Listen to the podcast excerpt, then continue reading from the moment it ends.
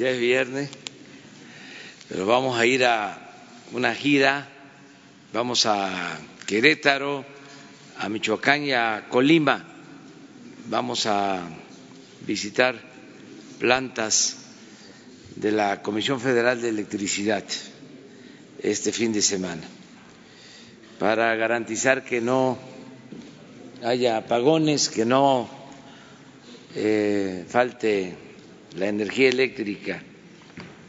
Bueno, eh, el día de hoy vamos a informar sobre la aprobación del tratado en la Cámara de Representantes de Estados Unidos, lo que esto significa, desde luego, es una muy buena noticia para México.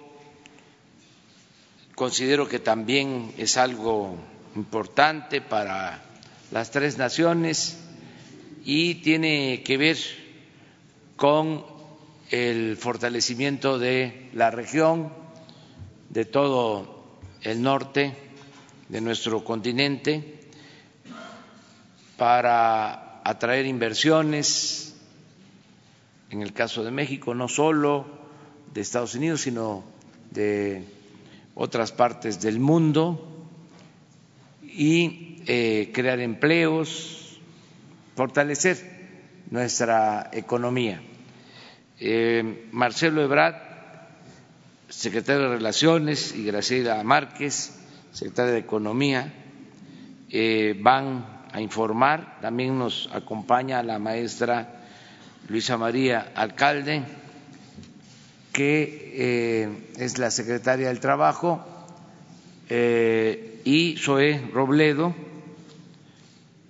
eh, director del Instituto Mexicano del Seguro Social, Carlos Martínez del Infonavit, porque vamos a hacer también un llamado a las empresas.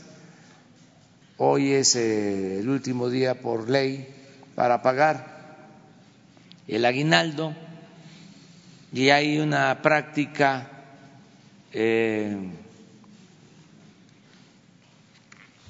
no tan eh, aceptable, no tan limpia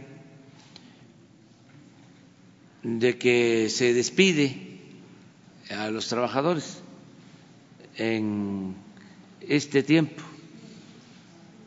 O eh, se despide de verdad o hay simulación eh, para eh, no pagar aguinaldos y otras prestaciones. Y no queremos que eso siga sucediendo, porque además eh, es muy claro que sucede, que pasa desde hace varios años y se puede probar. No podemos este, quedarnos callados. Ayer hablamos de este tema, de cómo en diciembre, en vez de que se eh, eh, establezcan nuevos puestos de trabajo, que haya nuevos empleos, se caen, pero eh, considerablemente. Se pierden 300, 400 mil empleos. ¿Cómo es eso? ¿A qué se atribuye? ¿Cuál es el fenómeno? ¿Por qué este, hasta noviembre eh, hay 70 mil empleos nuevos y en diciembre eh, se pierden 300 mil o 400 mil. Es interesante, ¿verdad? Saber si es real, a qué se debe, este, y a lo mejor algunos empresarios ni lo saben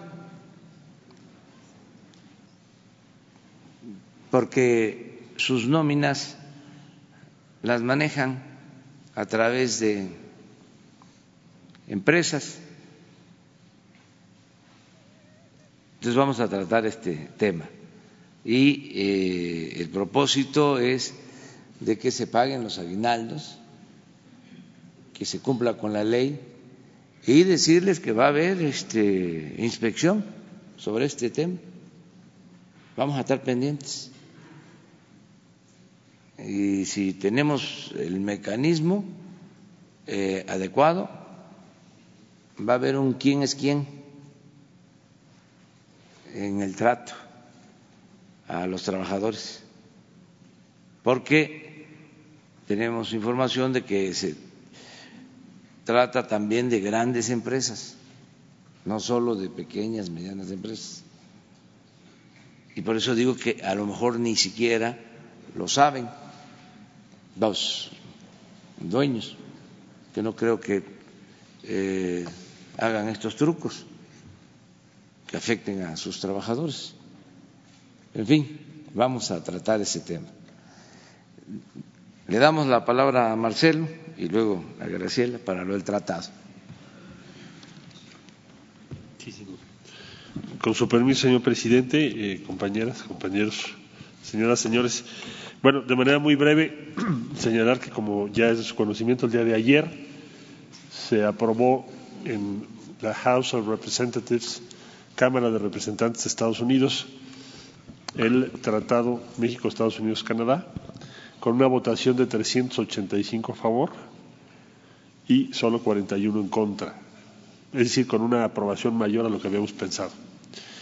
De hecho, en, en la historia de los tratados comerciales de Estados Unidos, es el tratado más votado después del Tratado Estados Unidos-Israel, que se aprobó en el año 1985, según nos informó la Secretaría de Economía. En ese caso fue por unanimidad.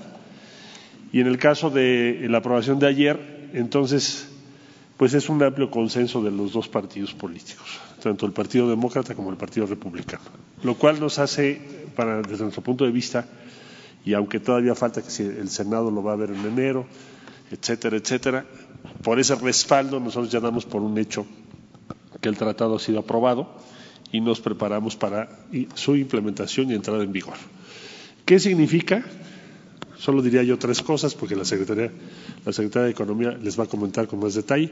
Primero, se termina una etapa de incertidumbre muy larga porque no se sabía qué iba a ocurrir. Y entonces eso hace que las inversiones se frenen, que se compliquen los procesos de decisión en favor de la creación de empleos y eso tiene un impacto importante adverso. Bueno, con esta votación eso se termina.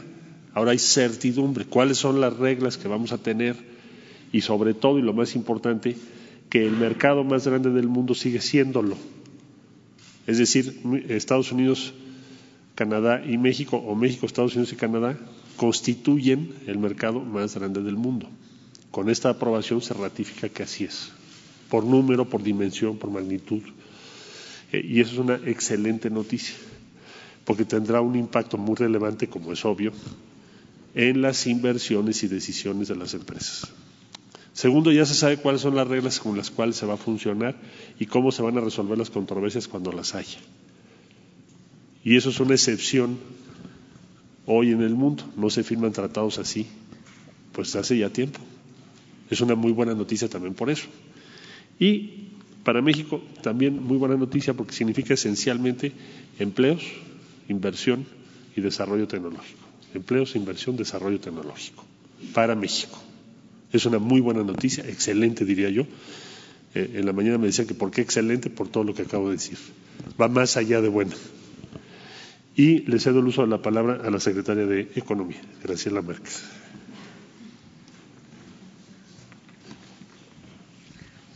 Gracias, canciller. Con su permiso, presidente. Muy buenos días a todas, a todos. Efectivamente, el día de ayer, como, ustedes seguramente eh, lo reportaron, eh, tuvimos esa votación histórica en la eh, Cámara de Representantes, Representantes, de los Estados Unidos y, y aun cuando hay algunos pasos que tomar, la importancia es la fuerza con la que se aprueba y cómo pone fin a esta etapa y cierre el año de 19 y cierre el año de, de este periodo de incertidumbre, de este periodo, yo diría, no solo de incertidumbre, sino de a los inversionistas que habían estado expectantes de qué es lo que ocurriría con el tratado. Entonces, les, voy a, mostrar algunos números, algunas gráficas, y, e inicio con eh, algunos datos relevantes de qué significa un tratado de libre comercio en América del Norte. Pues significa eh, un mercado muy grande, y es un mercado grande por las siguientes razones. Primero, porque estamos hablando de una población de 400 millones de habitantes con un PIB, con un Producto Interno Bruto de 23 billones de dólares. Eso es lo que hace el, gracias, el mercado, eh, el mercado grande, la conjunción entre la población y el volumen de producción de estos tres países. Entonces, si sumamos esto, nos da el mercado más grande del mundo y el comercio entre las tres economías rebasa el eh, billón de dólares. Entonces, esa es la importancia de este tratado que se firma originalmente, eh, entra en vigor originalmente en el 94 y que hoy nos permite que los flujos comerciales y que los flujos y la integración productiva, porque no solamente se trata de comercio, se trata de una integración productiva, que los procesos ya se localizan en los tres países y que hay esta integración productiva en un mercado muy grande. ¿Y por qué la importancia del mercado muy grande? Porque ese va a ser un atractivo a inversores fuera de la región. Entonces, la región en sí misma se hace atractiva para que inversionistas europeos, inversionistas asiáticos, inversionistas de otras partes del, del mundo vean la importancia de invertir en América del Norte para acceder a ese mercado eh, tan grande. La siguiente, por favor. ¿Qué, ¿Qué, podríamos esperar del nuevo TEMEC? Pues lo que podríamos esperar, para responder esa pregunta, tenemos que ver qué es lo que ocurrió eh, en el periodo previo cuando operaba el Telecam. Lo que tendríamos que esperar es un aumento de la inversión. Vean ustedes cómo aumentó la inversión estadounidense en México, la parte beige. Pero vean también que esa inversión norteamericana fue acompañada de esto que les decía, de que es un, un factor de arrastre. Atrae más inversión de otras partes del mundo.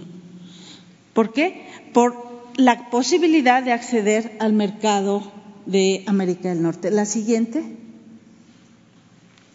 En términos de comercio, en México, eh, el comercio bilateral con Estados Unidos entre 93 y 2018 creció eh, 551%. Entonces, ¿qué podemos esperar de esta nueva integración?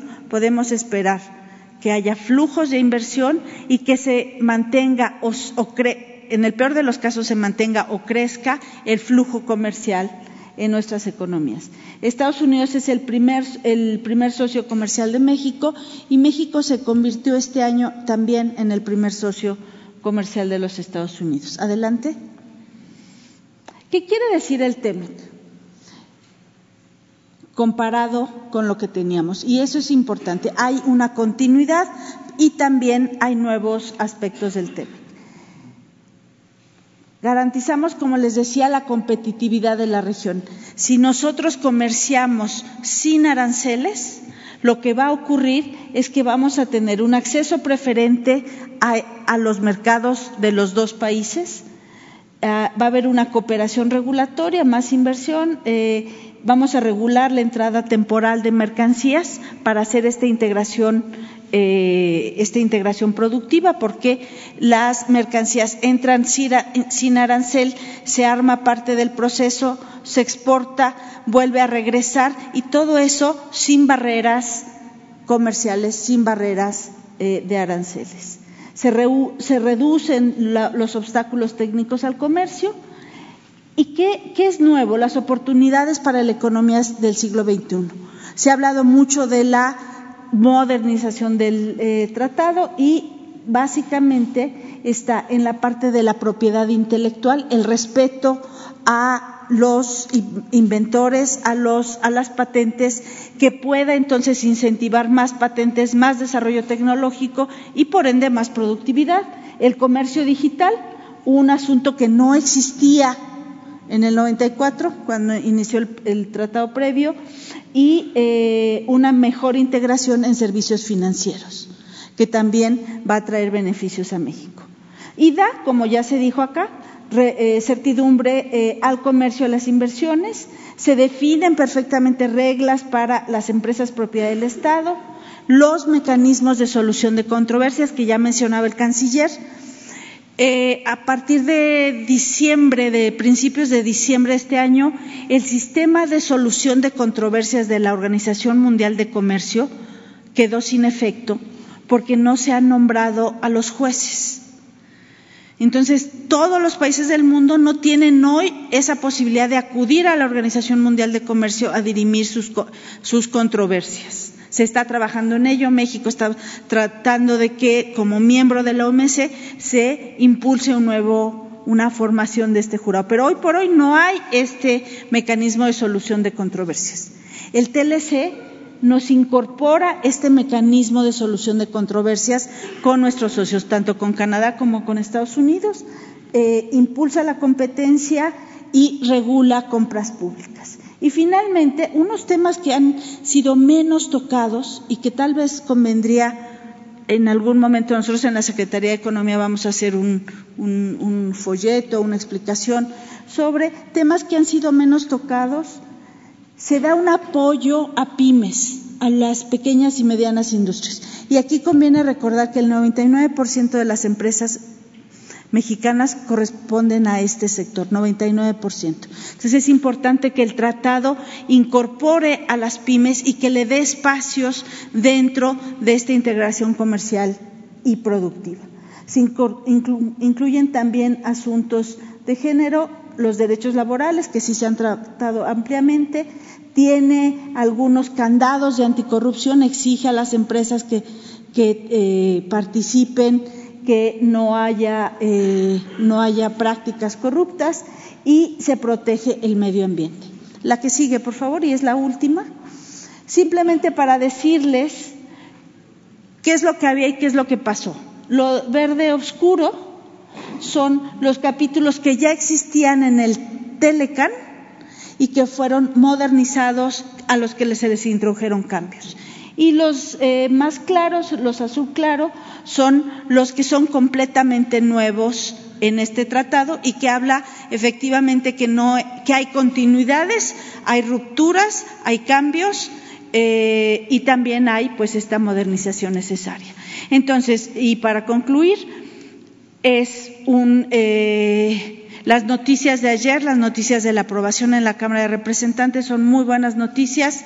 Creemos que hoy los inversionistas tienen reglas claras, saben qué eh, va a ocurrir en la región de América Latina y lo que saben es que va a continuar un tratado exitoso, una integración eh, productiva y que en México eh, trabajaremos con el sector privado con, para cumplir con los periodos de transición, para apoyar esta integración, para apoyar industria automotriz, acero, pero también apoyar servicios financieros digitales, comercio digital y cumplir y aprovechar el tratado como eh, una plataforma de desarrollo, no solamente comercial, sino también eh, regional y que traiga desarrollo a todas las eh, partes de México. Muchas gracias.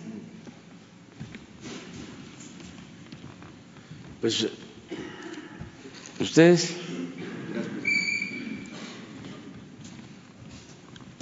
Muchas gracias, señor presidente. Con su permiso, buenos días a todas y a todos. Eh, como lo saben, el tema del empleo a final de año tiene algunas explicaciones eh, que tienen que ver con factores eh, estacionales de la propia economía Sin embargo, hemos ido detectando otros elementos que podrían eh, responder a otro tipo de, prácticas, como ya lo mencionó eh, desde el día de ayer el señor presidente, eh, temas que pueden pasar por el aguinaldo, eh, pero también eh, cuestiones de, evasión y descontinuidad de los derechos de los asegurados en el seguro social. Eh, es una presentación para ver un poco el panorama y algunas de las estrategias que estamos lanzando. todos los cierres de año, debido a estos factores, pues se registran caídas de empleos eh, y que están muy vinculados eh, al crecimiento observado entre enero y noviembre. Eso es lo que explica muchas veces la, magnitud. En promedio, en los últimos años eh, se pierden alrededor de 270 mil empleos en diciembre de cada, año. Si pueden pasar a la siguiente. En los últimos diez años, este promedio en la tasa de crecimiento de empleo entre enero y noviembre es de alrededor de 5.2% y la caída está alrededor de, de menos 1.5% eh, respecto al nivel alcanzado en noviembre. Aquí lo que la siguiente nos empieza a llamar mucho la atención. Justamente a partir de que se empezaron a, llevar eh, a, implementar y a esparcir por muchos lados estas prácticas de subcontratación, el famoso outsourcing eh, que busca eh, evadir, ha habido una mayor participación en la pérdida de diciembre de los empleos permanentes, es decir, si vemos solamente 2018, el 66% de los empleos que se perdieron en 2018, que fueron cerca de 378 mil, fueron de trabajadores permanentes y 34% de trabajadores eventuales. Esto lo podemos ver de dos formas. Si lo vemos por tipo de empresa, si pueden pasar a la siguiente, eh, hay más disminución de empleos en empresas eh, asociadas al tema al rubro educativo, escuelas y comercio, en particular tiendas, tiendas departamentales.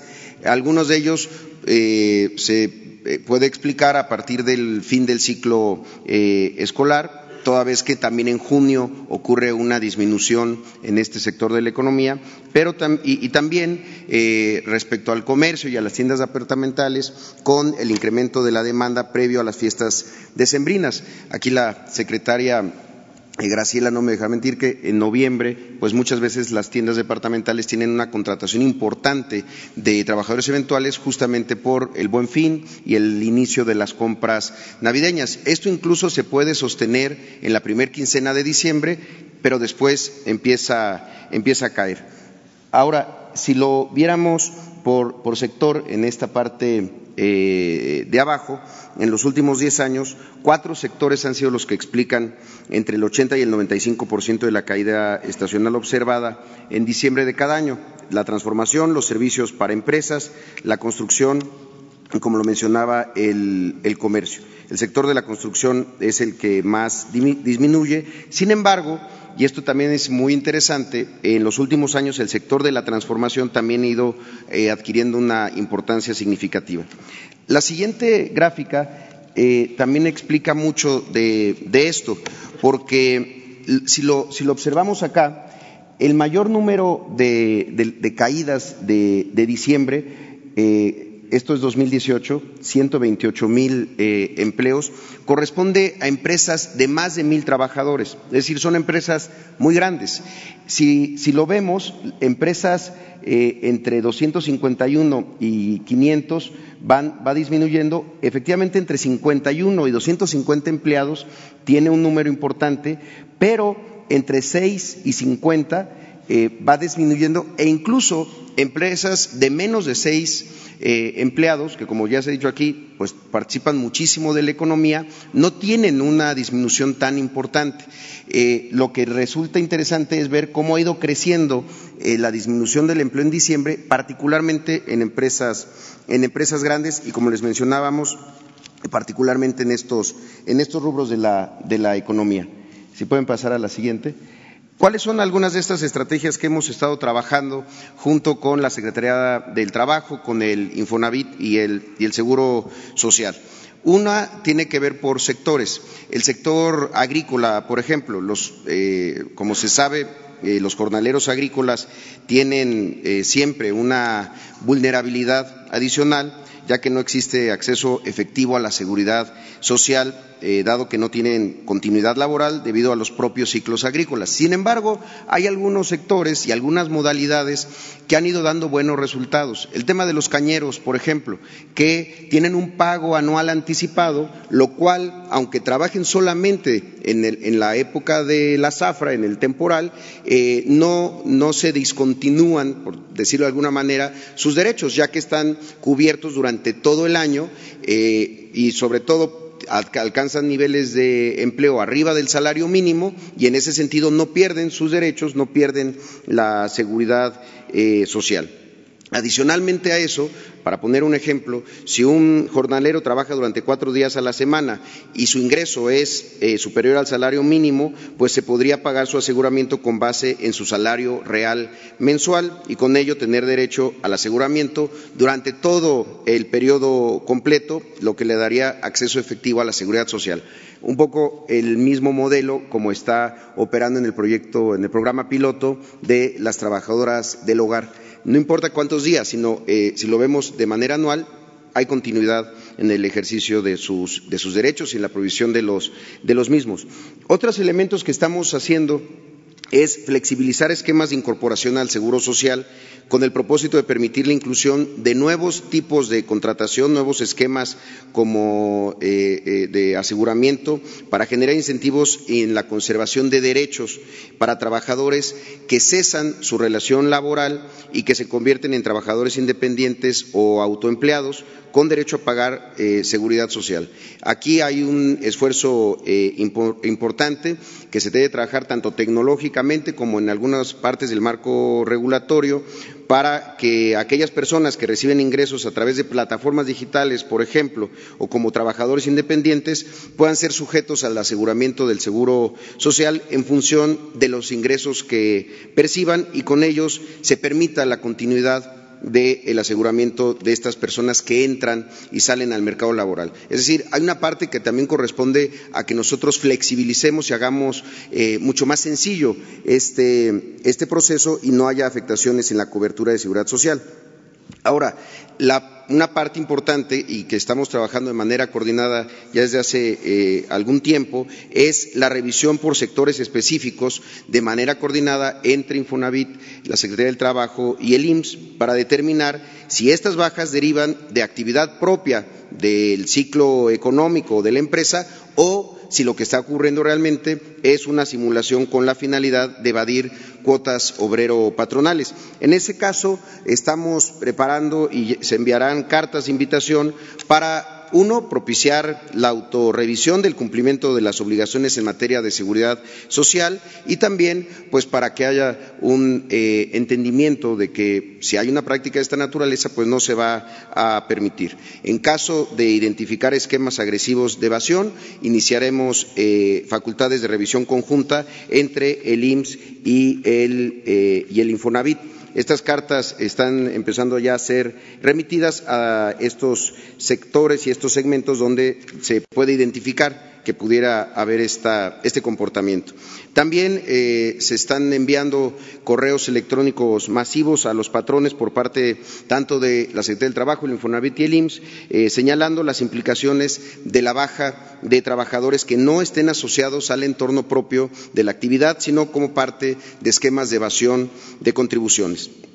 También creemos que es muy importante decírselo a los trabajadores, eh, que difundamos eh, por parte de las tres instituciones los eh, temas de derechos laborales y la afectación ante la baja de continuidad laboral y también señalando que hay canales de denuncia para este tipo de abusos. En el caso del Seguro Social, en denuncia.enlinea arroba MX. Aquí también quiero quisiera señalar que una, eh, eh, una noticia, un hecho que acaba de ocurrir que nos parece que es muy justo es la nueva, eh, el nuevo criterio de la Corte que señala que para rescindir la relación laboral con un trabajador con una antigüedad mayor a 20 años, el patrón está obligado a expresar la causa grave que lo motiva y justificar ¿Qué es lo que hace imposible la continuación de la relación laboral de trabajo? En, el caso de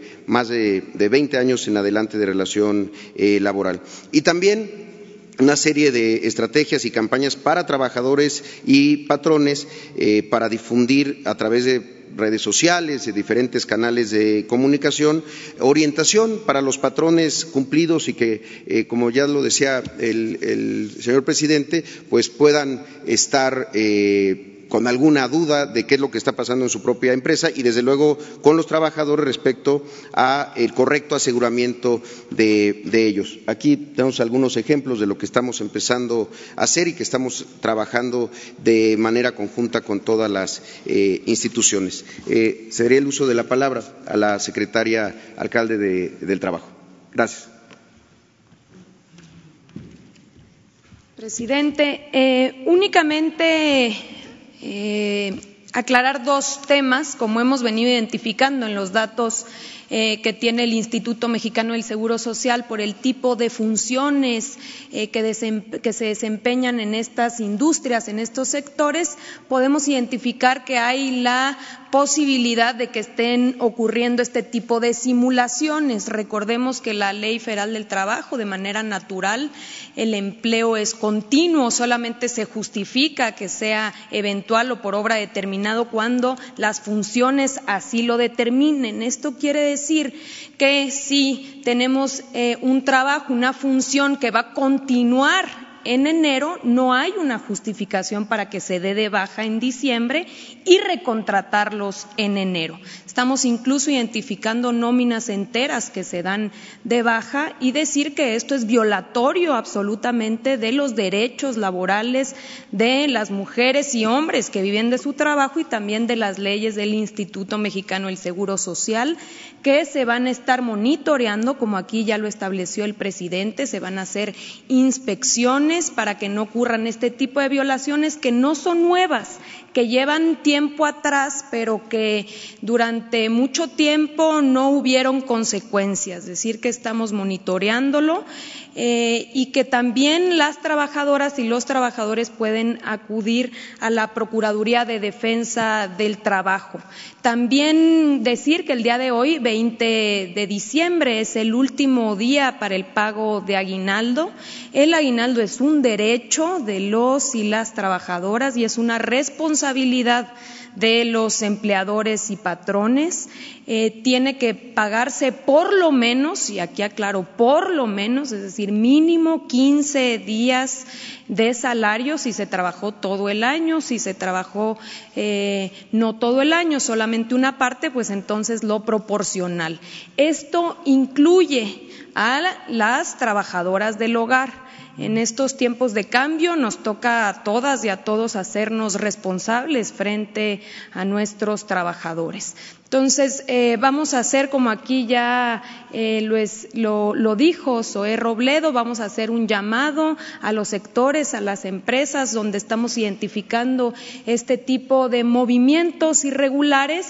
Eh, les pedimos a las empresas, muchas de ellas, como aquí también ya lo dijo el presidente, quizá no tienen conocimiento de que se dan estas bajas justamente porque funcionan a través de empresas subcontratistas. Decir que eso no, em, no quiere decir que no tengan responsabilidad eh, frente a sus trabajadores. Entonces, ser eh, muy cuidadosos en que si la función, si el trabajo continúa en enero, si no hay una justificación del trabajo temporal, entonces no puede darse de baja a los trabajadores para evadir no solamente cuotas, sino se hace para no pagar vacaciones, para no pagar aguinaldo. Entonces estaremos haciendo estos monitoreos y hacemos un llamado a las empresas a que cumplan con sus responsabilidades laborales. Bueno, estos son los dos temas. repetir lo del tratado es una muy buena noticia. va a ayudar mucho. ya hay certidumbre para la inversión y tenemos asegurado el ingreso al mercado más importante del mundo, el mercado más fuerte del mundo. Esto significa un logro, eh, pensaban que no íbamos a poder eh, alcanzar este acuerdo y fue posible. Eh, el otro tema, pues es un llamado más a la solidaridad, más que la cuestión coercitiva mm, del cumplimiento de la ley, es eh, hacer un llamado a que eh, no se maltrate a los trabajadores, mujeres y hombres, y que eh, no se les regateen sus derechos, sus prestaciones en este fin de año. No se puede estar celebrando la Navidad sin humanismo, no siendo verdaderamente solidarios. Ahí queda eso. Muy bien, abrimos, quedamos que izquierda. Vamos por, a, a, ver si es cierto. ¿Sí? Señor presidente, buenos días. Rodolfo Montes de Central FM, de Pedro Ferriz de Con y Alberto García Zarubi. En, este sentido, presidente, en Otimex, desde principios de este año y hasta la fecha, despidos vergonzosos, no hay indemnización, no hay justificación para despedir a los compañeros. Un compañero que se accidentó, Héctor Álvarez el Chato, este, en, en una de sus giras, este, apenas se reincorporó, pum, fulminante su, su despido. Este, hay un llamado ahí a San Juana Martínez para que recapaciten, para que se les liquide y a la secretaria del Trabajo en ese sentido también, este, cuántos eh, trabajadores del aparato del Estado mexicano este, han denunciado al gobierno de la 4T precisamente para dirimir esta relación laboral y que se les liquide conforme a derecho. Y si este llamado no solamente es a las empresas, sino también a los funcionarios públicos que tomaron la decisión de pues liquidar, de, de despedir a los trabajadores, pero sin indemnización alguna y que están en los tribunales. Esa es mi primera pregunta, por favor, presidente. Sí, a todos. Es más, el gobierno eh, está más obligado a cumplir con la ley y proteger a los trabajadores. Hay que ver los casos. En el caso eh, de Notimex ha habido mucha polémica y hay posturas a favor, en contra, y se permite ¿no? a todos que se expresen, tanto a la directora como a los que no están a favor de lo que está haciendo. Eh, es muy importante señalar que la directora de Notimex es periodista de oficio y periodista comprometida con causas sociales, se ha distinguido por eso durante mucho tiempo, buena periodista. Entonces es cosa de ver cómo está el asunto laboral y no quedar a deber nada ni a los periodistas ni a los trabajadores en general y el gobierno debe de responder. Y no sé cómo están las demandas sobre trabajadores.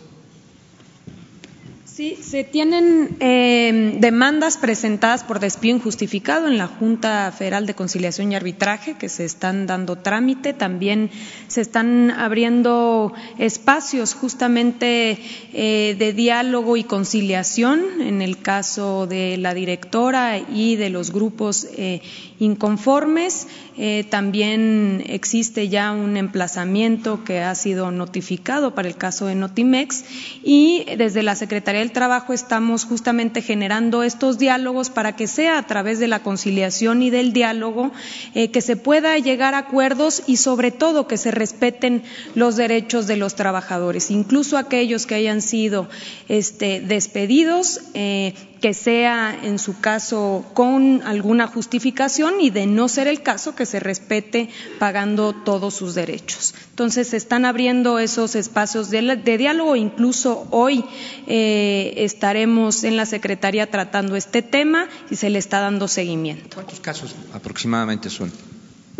No quisiera equivocarme, pero me parece que hay cerca de 15 eh, demandas eh, presentadas en la Junta, reserva de que pueda darle el dato, el, dato pero concreto. Pero el gobierno en general no tiene el dato.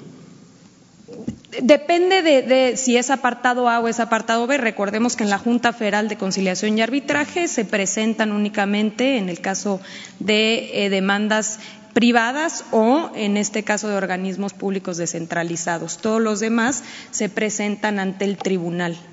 Bien, eh, muchas gracias, eh, presidente. Y mi segunda pregunta tiene que ver, pues, con estructuras criminales, empresas.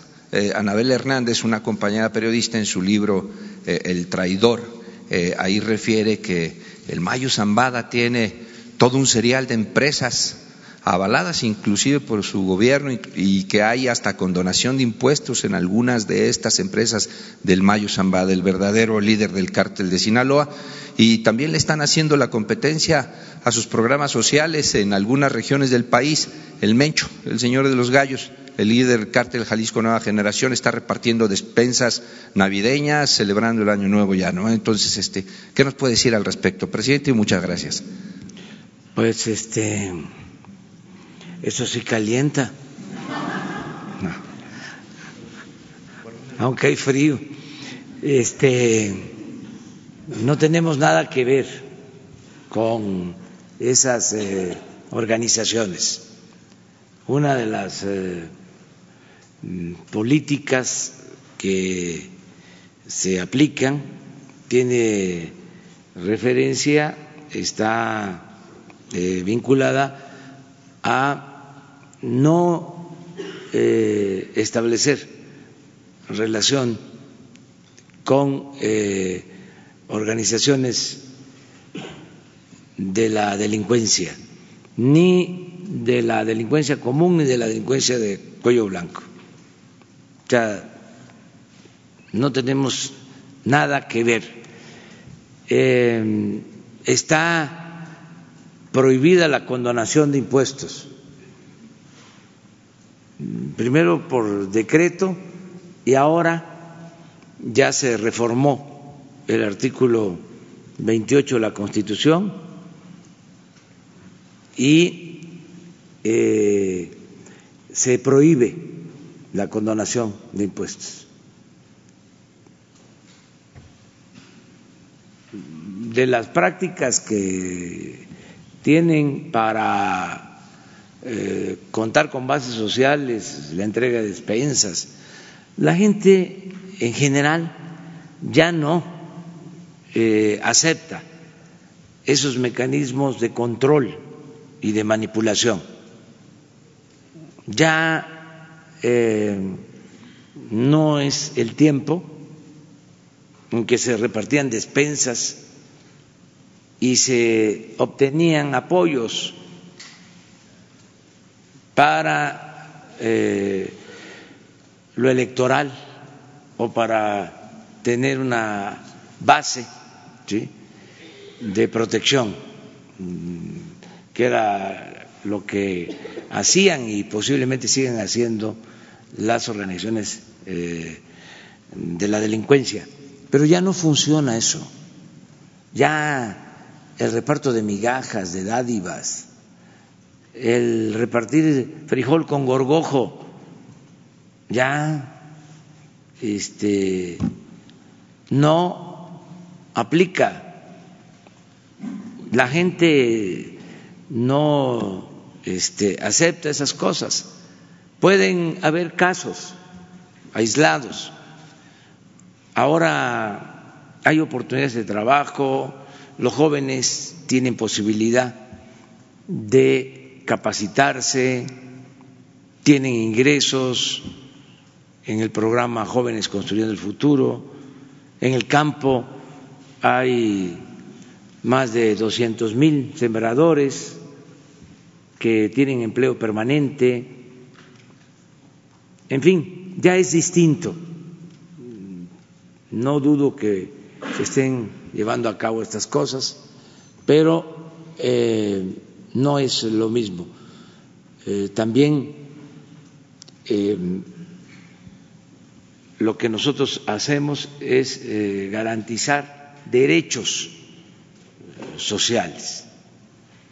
No es dádiva, no es la entrega de migajas, es garantizar derechos que tienen los ciudadanos, el derecho a una pensión, eh, el derecho eh, a una beca, del derecho al trabajo, del derecho a ser felices.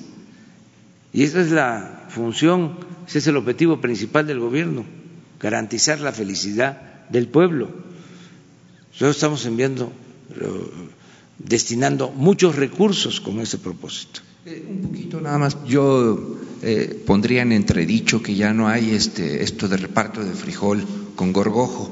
Hace unas semanas atrás Televisa publicó un reportaje de la compañera Fátima Monterrosa en donde la Secretaría de Agricultura eh, repartió maíz con gorgojo en la Sierra de Guerrero, presidente. Hay que ver la fuente. Los propios ejidatarios, los campesinos lo documentaron. Puede ser, pero este no es eh, la regla. Este puede ser la excepción, porque hay inercias. ¿Qué es lo que venimos diciendo?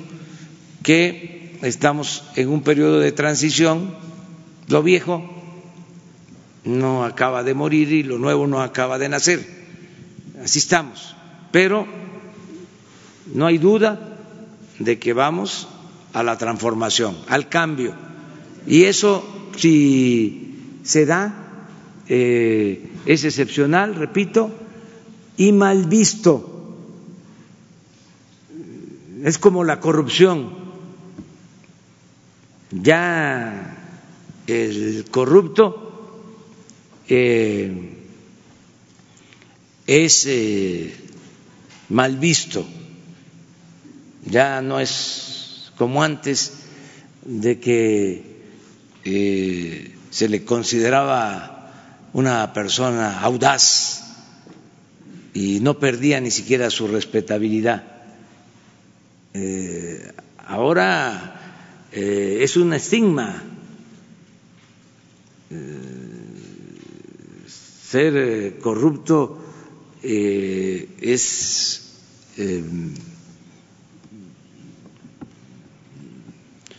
una mancha permanente que no se quita. Hasta hace poco no pasaba nada es más, hagan un análisis, una revisión de los discursos en el periodo neoliberal, 36 años, y busquen en todos los discursos oficiales cuántas veces se eh, mencionó la palabra corrupción.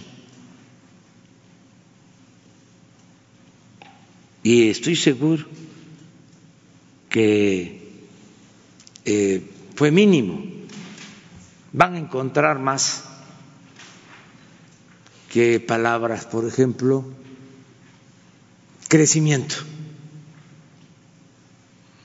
pero mucho más. Cambio estructural.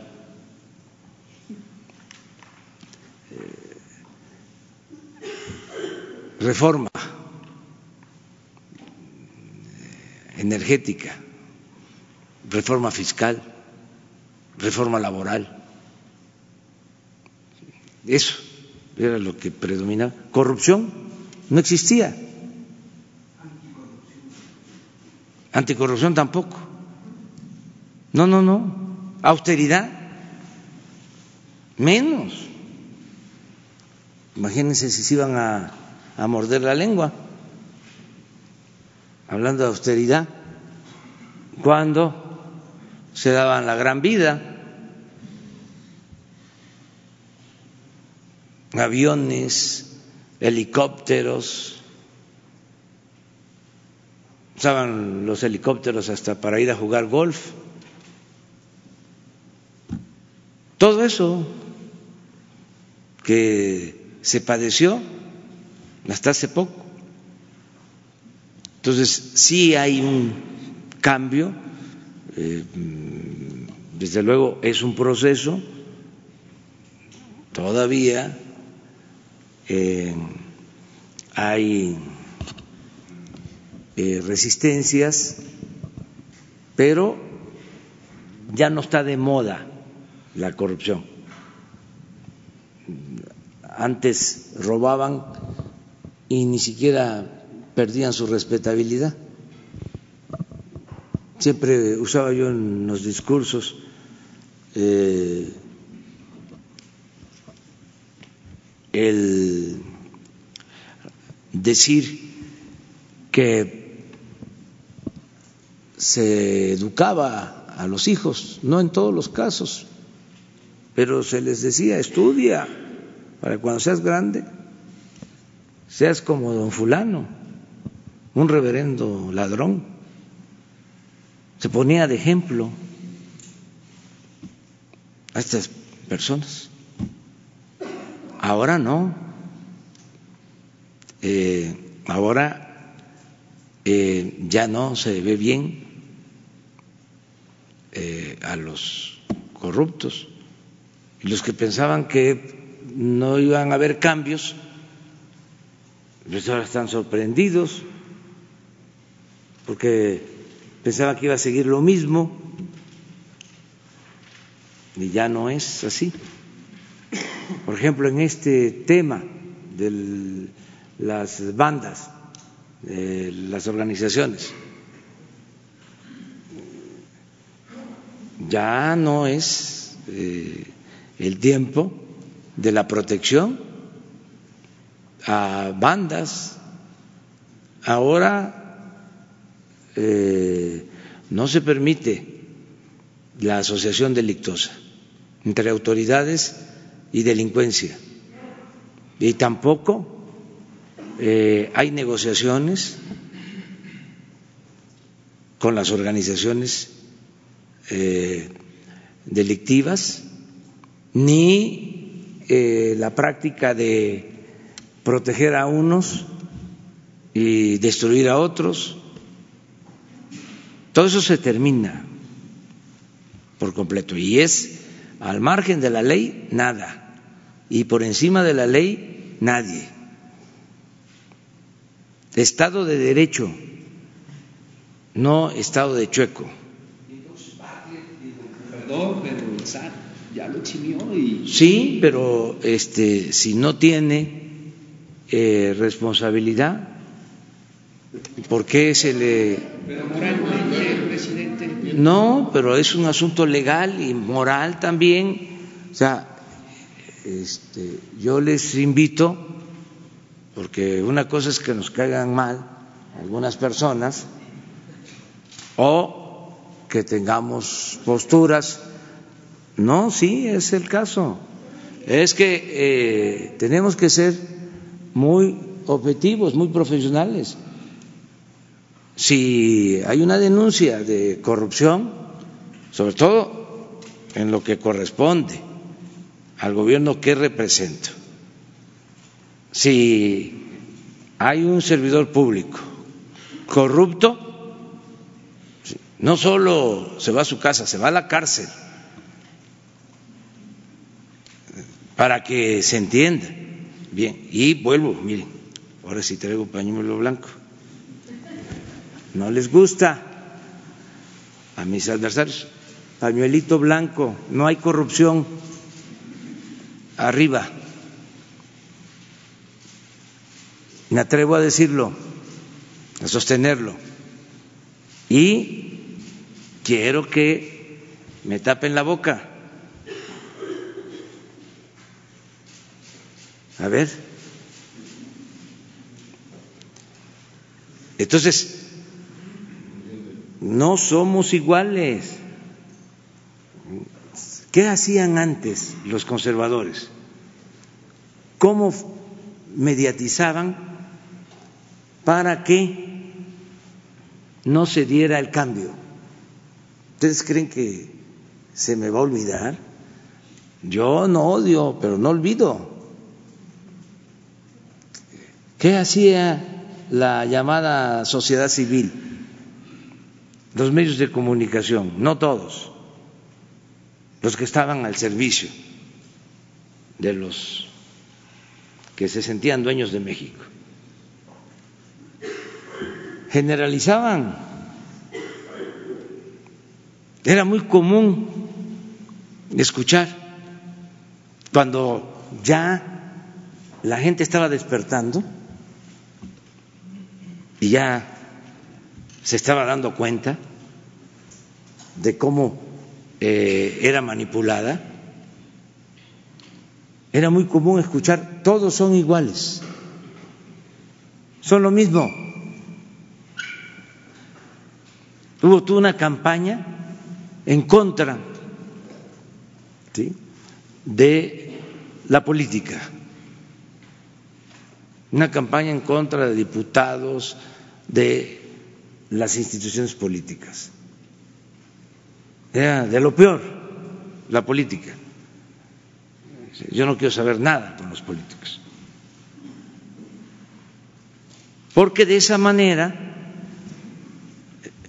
eh, pues descalificaban a todos, porque lo que no querían era que saliera adelante una opción distinta, nueva. Yo tenía que estar diciendo en las plazas que no podían meternos a todos en el mismo costal. Llegué a decir, me pueden decir, me pueden llamar peje, pero no soy lagarto. No somos iguales. Entonces, ahora que caen en desgracia, me estoy refiriendo a los que se sentían los dueños de México, a los potentados, a sus políticos, porque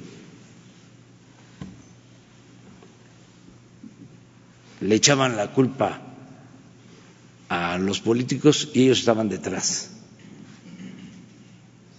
Eran los que realmente mandaban. Los políticos títeres, peleles, lo mismo, algunos voceros de medios de comunicación, alcahuetes. Entonces, ya no es así, ya no es eh, lo mismo. Entonces ahora que están pasando por un mal momento, cualquier cosa, ah, Bartlett, eso es igual, es lo mismo. No. Pruébenlo por lo que corresponde a nosotros.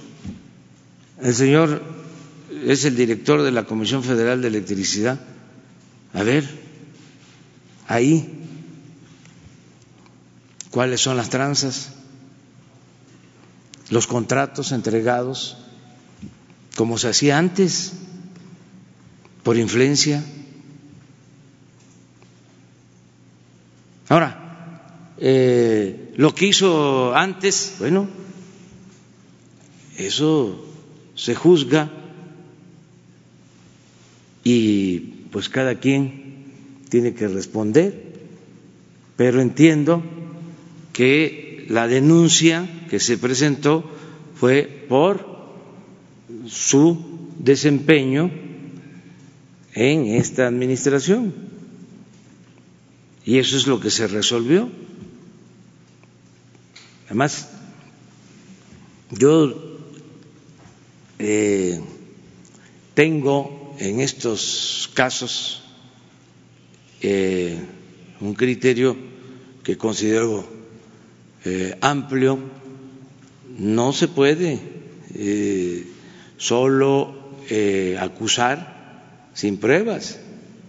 Yo fui opositor mucho tiempo y presenté denuncias, pero siempre probé, siempre. Eh, nunca eh, me presentaron una denuncia por calumnia. Recuerdo que cuando nos dieron las cajas con los papeles que demostraban que se habían gastado 70 millones de dólares en la campaña de Tabasco por la gobernatura. En 1994, 40 cajas, porque era muy ordenado el contador. Este, y dejó, me acuerdo, carpetas de estas verdes de archivo con las copias de todas las pólizas de cheque, los estados de cuenta. Dijeron que nos iban a demandar porque eran falsas. Y hace poco uno de los que aportó declaró de que eran ciertas las este, pruebas que se presentaron. Me acuerdo cuando el FOAPROA, el presidente del Consejo Coordinador Empresarial en ese entonces, que no voy a mencionar su nombre por respeto, hice la denuncia de lo que significaba el FOAPROA y di una lista de todos los beneficiados del FOBAPRO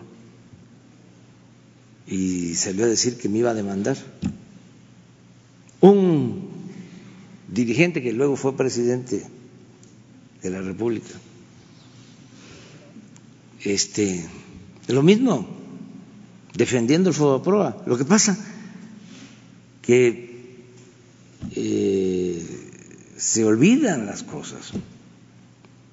Entonces son muy buenas estas conferencias, porque parecemos disco rayado, nos repetimos mucho, pero ayuda a eh, no olvidar ciertas cosas. Pero en fin, eso es.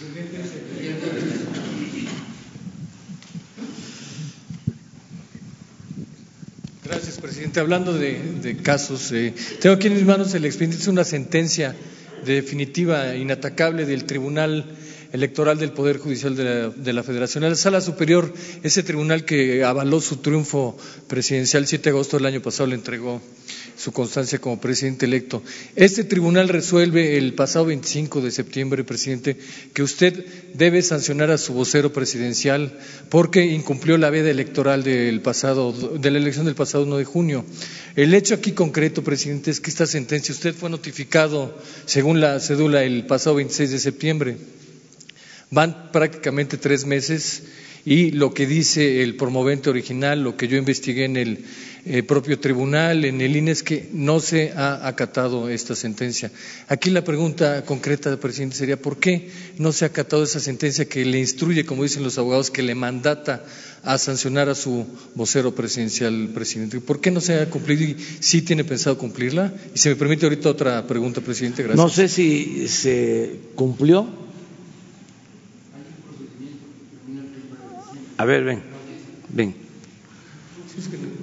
Es que en el tribunal no hay nada, ni en el INE, ni.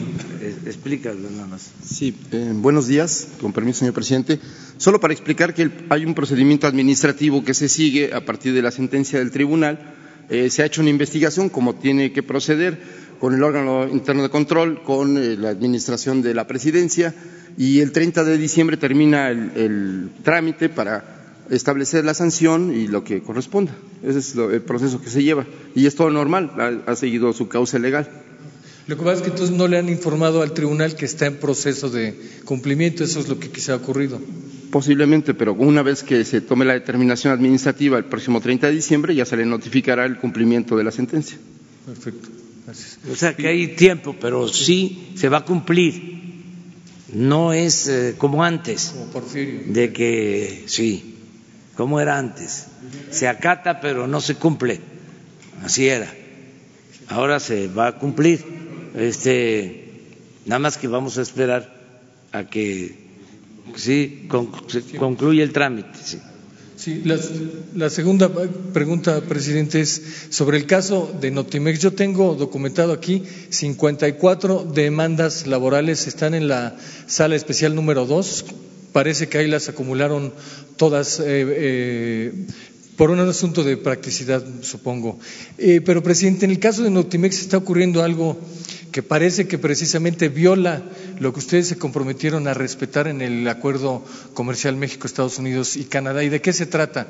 Han llegado, estos 54 empleados me lo han manifestado, llegan y les exigen que se afilien al sindicato blanco que está creando la nueva directora, que creó un sindicato blanco, y a los que no se afilen a ese sindicato blanco los están despidiendo. Es decir, están incurriendo en la creación desde el gobierno que se comprometió a hacer respetar la libertad de los sindicatos, están incurriendo en la creación de un sindicato charro, presidente. Y si nos podía también comentar sobre las demandas, este, la bueno, ¿qué le parece este? Aclaro tema? de que es la primera vez que sé de este asunto, no me consta, pero a ver si Luisa María. A ver, al respecto, aclarar, hay un sindicato que tiene la toma de nota, es el sindicato que la había tenido anteriormente, eh, cambió su directiva, eso sí.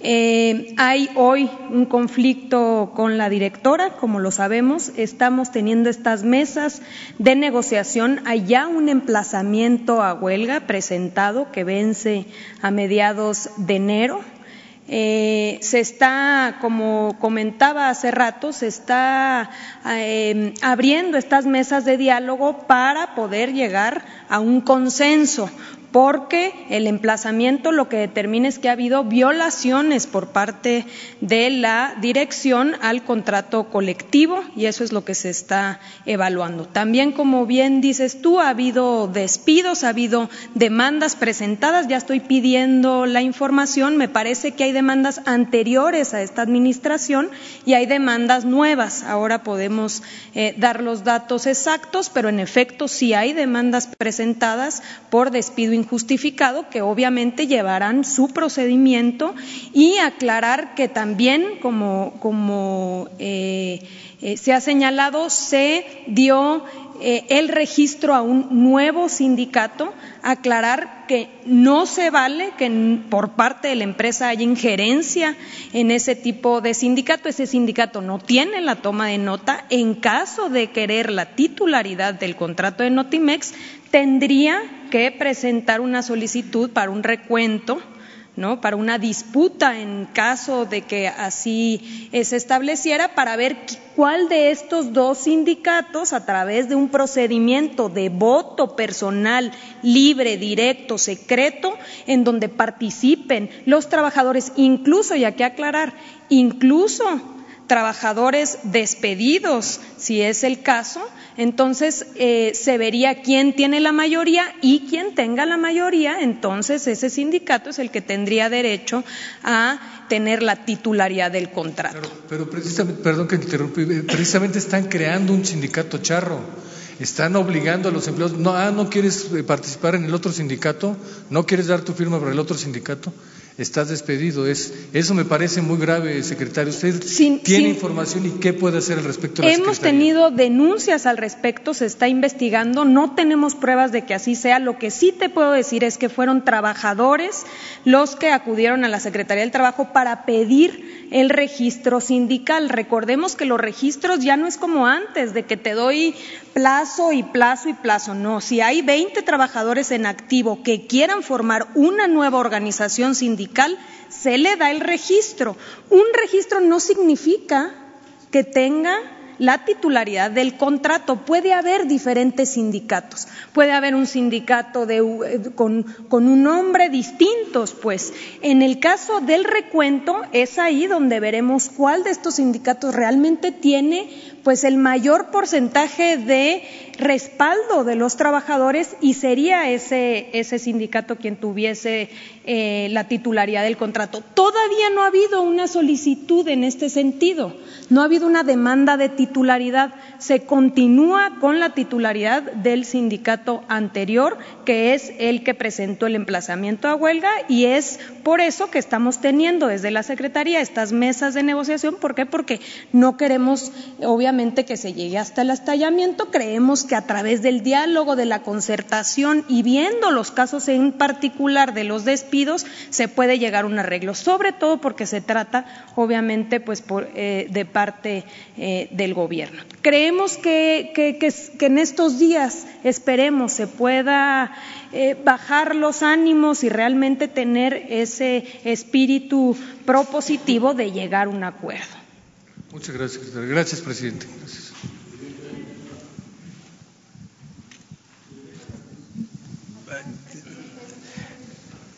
No es el tiempo por la derecha.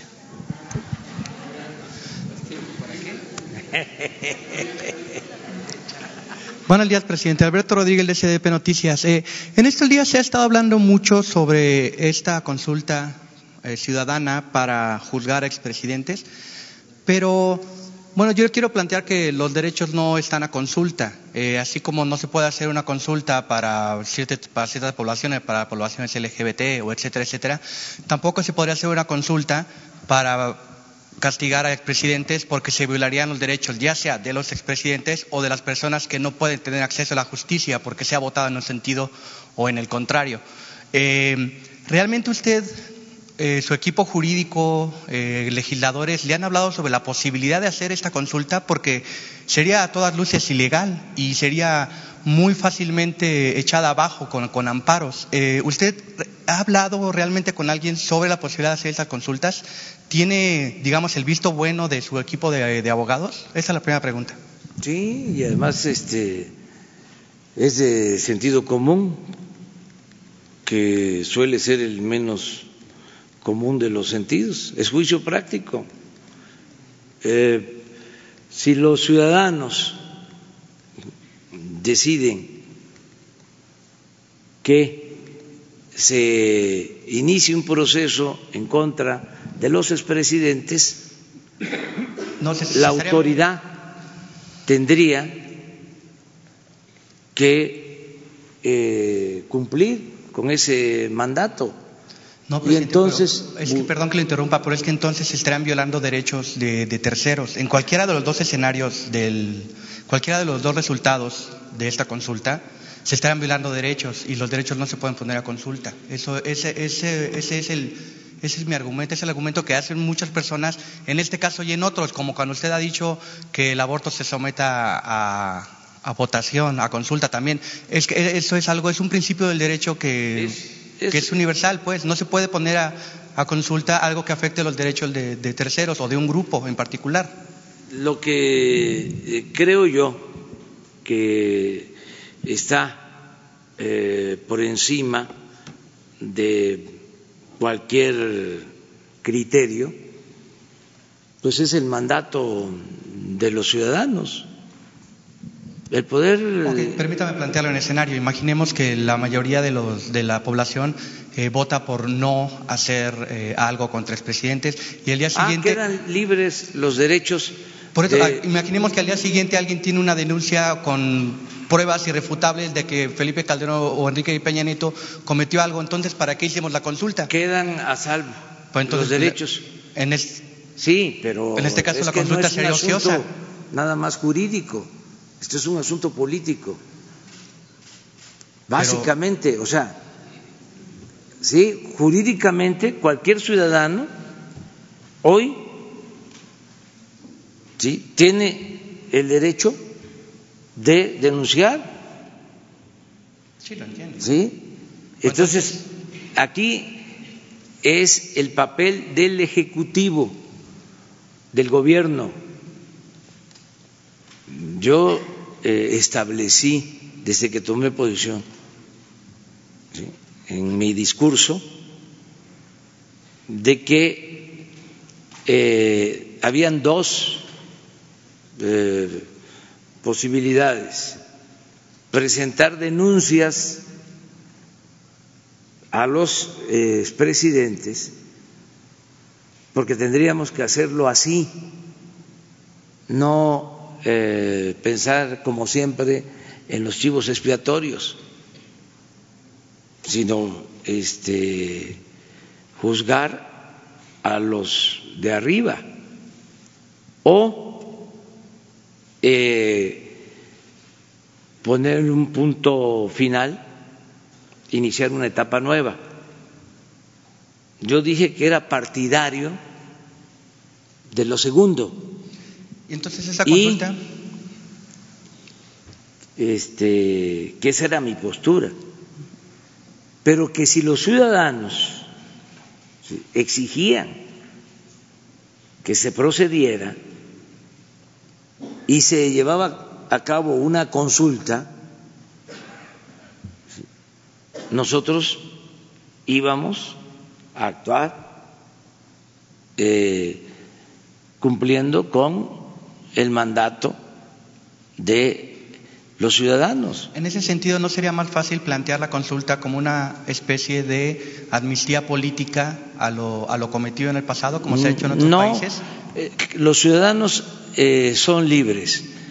Si quieren que se eh, juzgue o que se inicien los procesos, porque, eh, como tú dices, eh, ellos, los acusados, tienen sus eh, derechos y eh, son los tribunales los que van a, decidir si los ciudadanos quieren que, que se inicien procesos judiciales en contra de los expresidentes,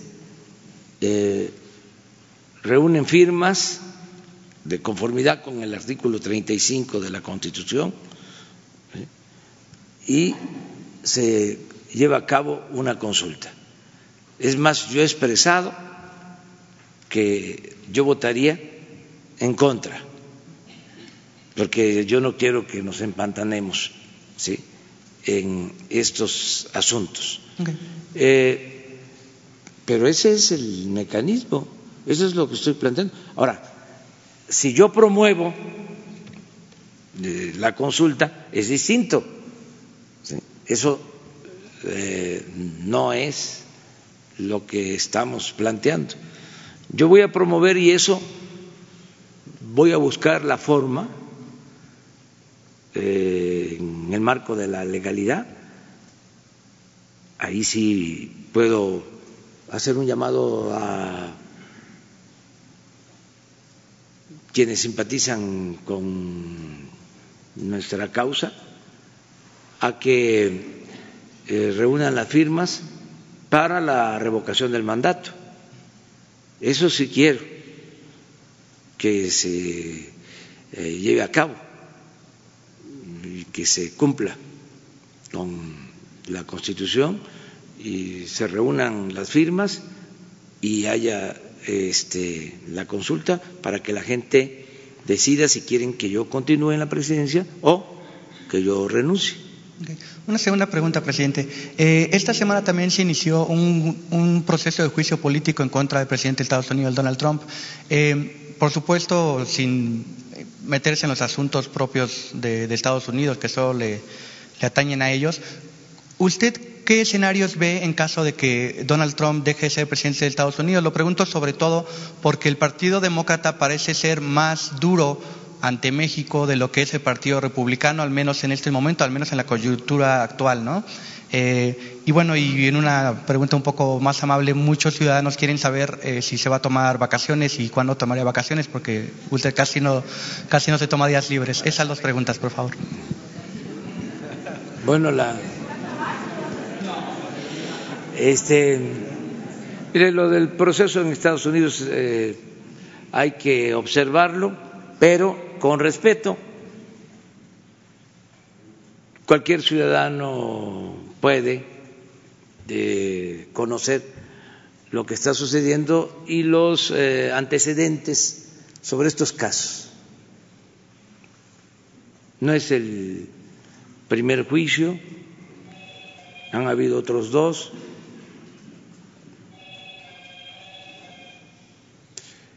En el caso de el presidente Clinton,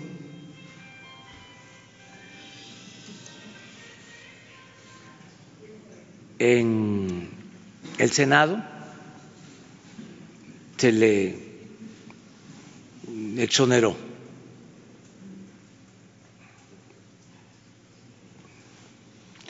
Acerca de si son republicanos o demócratas o con quién nos va mejor,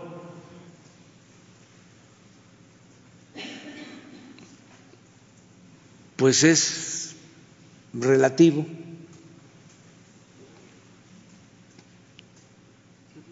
Nos fue bien cuando el presidente Lincoln, que era republicano, y estaba gobernando en México el presidente Juárez.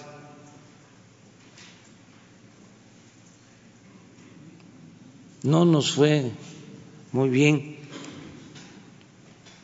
Claro que no. Fue cuando el gran zarpazo, con un presidente que por respeto no voy a mencionar su nombre, que ordenó la invasión a México. Era demócrata.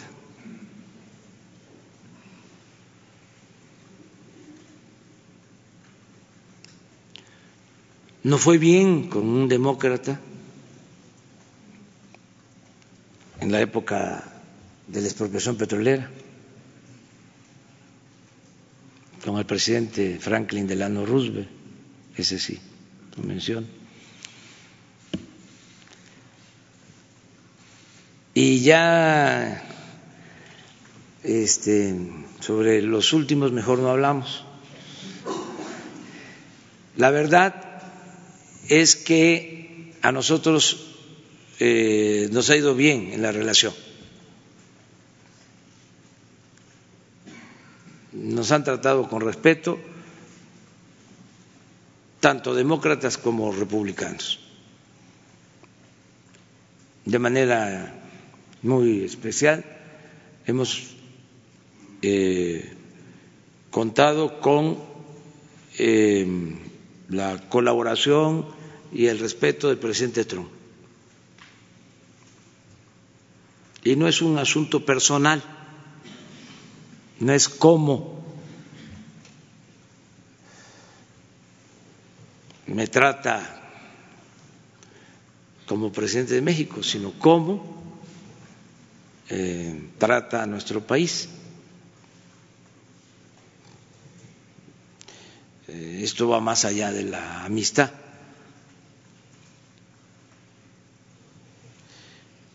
pero hemos tenido un buen trato, una buena relación de cooperación. Eso es lo que puedo mencionar. Y eh, esta es una prueba, lo del tratado. Imagínense eh, eh, llevándose a cabo este juicio que se eh, vote el tratado con México y con amplia mayoría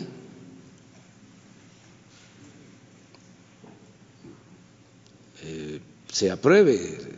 Fue algo importantísimo el día de ayer. Si esto pasó en la Cámara de Representantes, pues en el Senado está eh,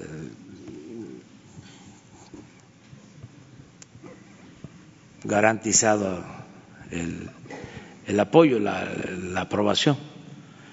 Entonces, esto es. Lo de las vacaciones, pues yo todavía hasta el 24 nos vamos a ver, ya dijimos, ya hablamos de que el 24 es el mensaje este, de Navidad. Pero por ustedes también, yo les comento que voy a salir em, después de eh, que nos encontremos el 27 en la mañana. Voy a salir y nos vamos a volver a encontrar el día 2 en la mañana. Eh, del 27, no, sería el 28, porque el 27 sí vamos a estar aquí. Eh, y regresamos el día 2 el 24 sí vamos a estar, el 25 no, para que...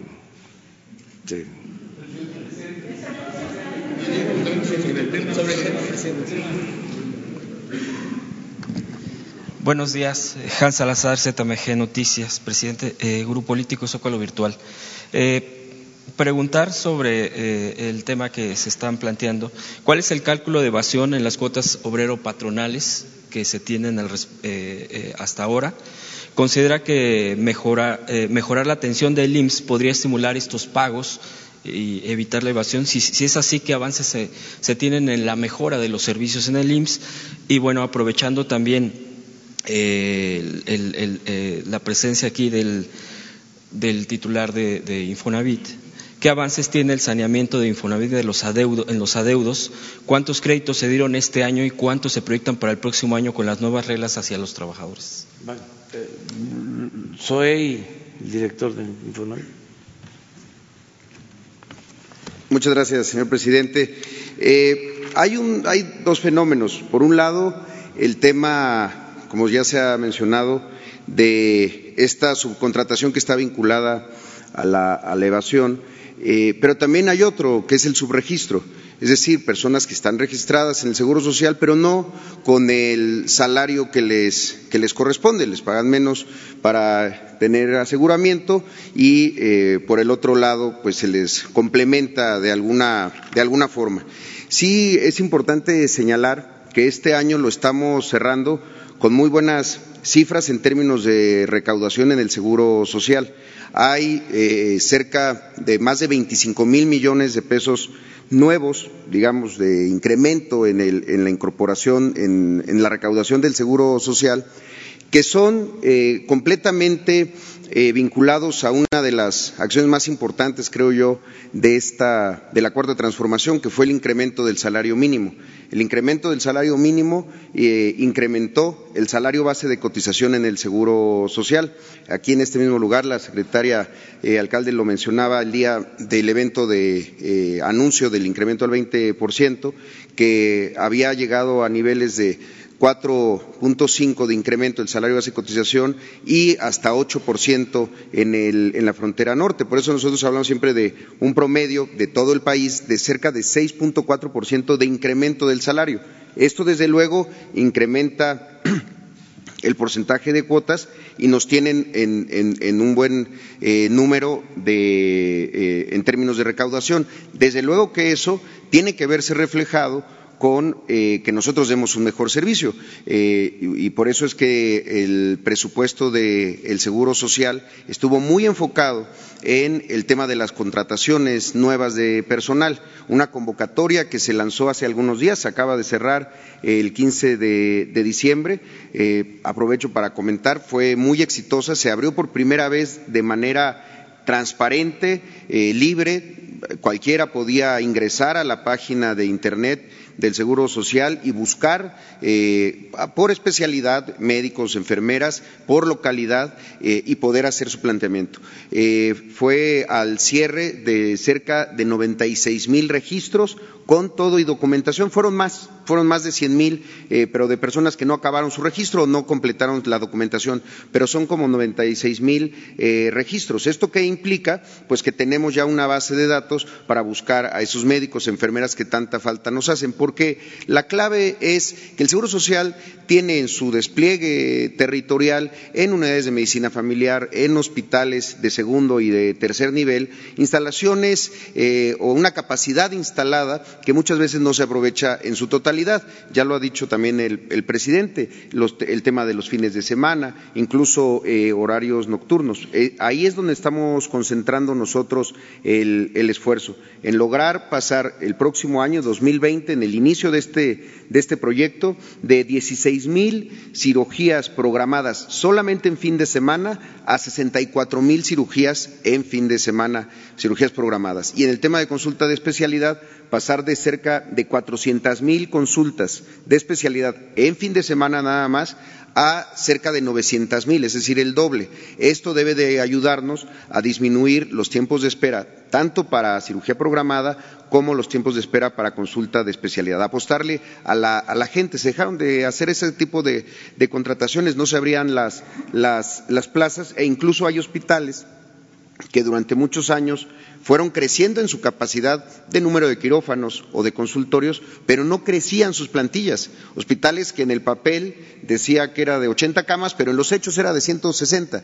Entonces, es lo que estamos haciendo. Nosotros creemos que tenemos que mejorar siempre el servicio. Es la instrucción también del, presidente, fortalecer y mejorar el servicio, pero que nunca se ponga como pretexto para violar o este, derechos de los trabajadores y las trabajadoras de nuestro, de nuestro país.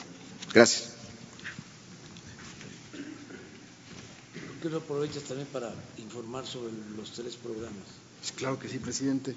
Eh, con su permiso, presidente, y, aprovechando, por supuesto, eh, decirles nada más con, el tema que anunciamos el día de hoy. Eh, hace poco firmamos un convenio de colaboración el IMSS y el Infonavit para el área de recaudación fiscal. Estaremos coordinando, por supuesto, eh, todas las auditorías fiscales entre las empresas, eh, tanto el IMSS como el Infonavit revisan todas las empresas con base en el número de registro patronal y estaremos viendo todo eso en conjunto.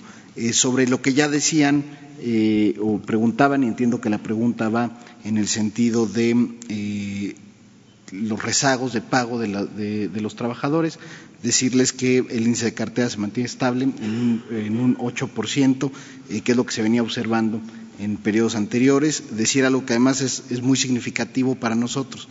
Eh, las personas recordarán que el Infonavit cobra los créditos a través de la nómina, es un cobro automático, pero quien pierde el empleo lo puede pagar por su cuenta. Este año hemos observado que incrementó el flujo de los trabajadores que pagan por su cuenta en un 5.4%.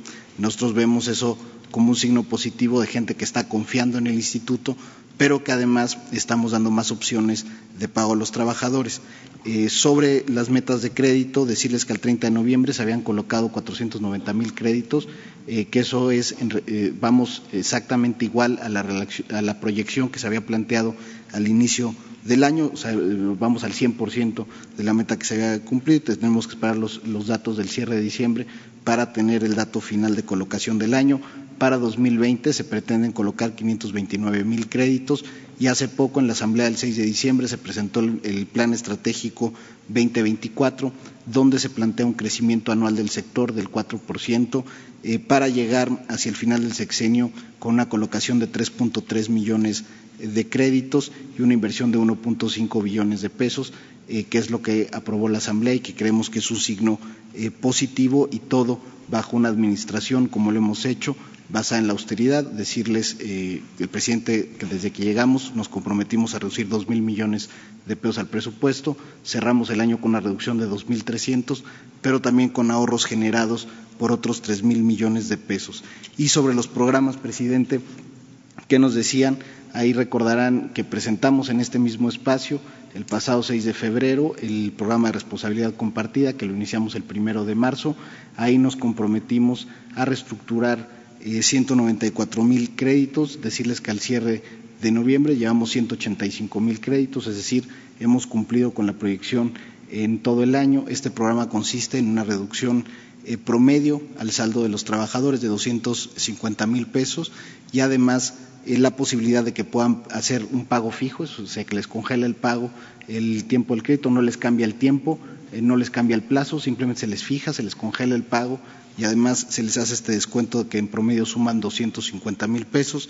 El otro programa que nos pidió el presidente y que instrumentamos a partir de septiembre fue el programa 9010, donde aquellos trabajadores que hubieran cubierto el 90% de su saldo se les descuenta el último 10% y ahí decirles que la proyección que hicimos con el presidente, el compromiso fue de llegar a 40 mil familias para el último trimestre del año, pero decirle, presidente, y eso creo que no lo habíamos dicho aquí públicamente, se llegó a 49 mil, precisamente porque muchas familias eh, llegaron y siguieron pagando. O sea, todos estos programas animan a la gente a pagar y a generar una cultura del buen pago. En total, solo por los dos programas que impulsamos eh, con esta administración y de la mano del presidente, se reestructuran 234 mil eh, créditos en el año, que es verdaderamente histórico en el instituto porque nunca había habido programas eh, de esta naturaleza y se suman a lo que hace normalmente en la reestructuración de, de, de, créditos y al final del año pues hemos atendido a un millón trescientas mil personas en beneficiarlas con sus créditos. Muchas gracias, presidente. Mire, este, para hablar sobre el Infonavit es muy importante eh, lo que acaba de mencionar el director de cómo ha avanzado lo de la reestructuración de créditos. Eh, si repites la cantidad de créditos reestructurados, del primero de reestructuración, 185 mil créditos reestructurados. Y eh, se puso en práctica el programa de descontar eh, el 10% a los trabajadores que llevaban pagando el 90%. Es decir, que si ya tenían pagados el 90% de sus créditos, eh, se les descontaban eh, los últimos 10% restantes del crédito. Y en este caso, 49 mil se han beneficiado. Otro dato importante es el que no ha habido desalojos, porque se terminó con la práctica perversa de entregar las llamadas carteras vencidas a coyotes, a despachos de abogados, no todos los despachos de abogados son este, eh, deshonestos. Estamos hablando de grupos que hacían su agosto eh, desalojando a la gente. Hay pruebas de esto. No ha habido desalojos en el tiempo que llevamos. Se terminó con estos abusos. Y algo que este, da pena decirlo, pero que ayuda ¿no? a entender las cosas. Eh, la anterior, la anterior administración, en el Infonavit, el sueldo más alto era de 700 mil pesos mensuales se rayaban. 700 mil pesos mensuales, entre sueldo, compensaciones, gratificaciones, este, riesgo, desgaste físico, mental, etcétera, etcétera, etcétera. ¿Cuánto ven estos sueldos? Mi sueldo es de, de 107.500, presidente, como nos comprometimos aquí desde febrero. 107.500. 107 mil, bueno. El Infonavit, Sí. la liberación de las hipotecas. No se escritura porque hay que pagar todavía un adicional para liberar la hipoteca. ¿Por qué no hincan ahí el diente para A ver, condonar pero la liberación? no pasemos a eso. Este, solo subrayemos de 700 mil a 107 mil. Ahora contéstale ahora ya lo que. Bueno, ahí nada más ac- aclarar que todos los trabajadores que ganan menos de 7 mil pesos es el instituto quien cubre eh, todos los gastos notariales.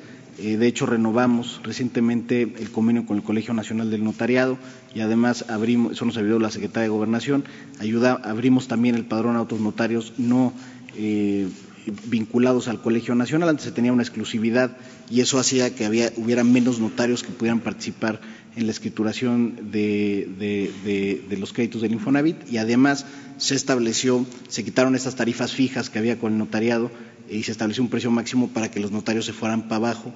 Y lo que estamos cuidando en los estados es que efectivamente los notarios compitan hacia la baja para ofrecer mejores condiciones a aquellos trabajadores que ganan más de 7 mil pesos. Y los que ganan menos de 7 mil pesos es el Infonavit quien estamos pagando la cancelación de las eh, hipotecas. Nos vemos el lunes. El lunes. Segunda pregunta, El segunda lunes. pregunta.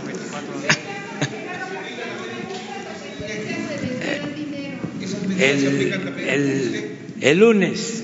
Este, ah, vamos a la derecha.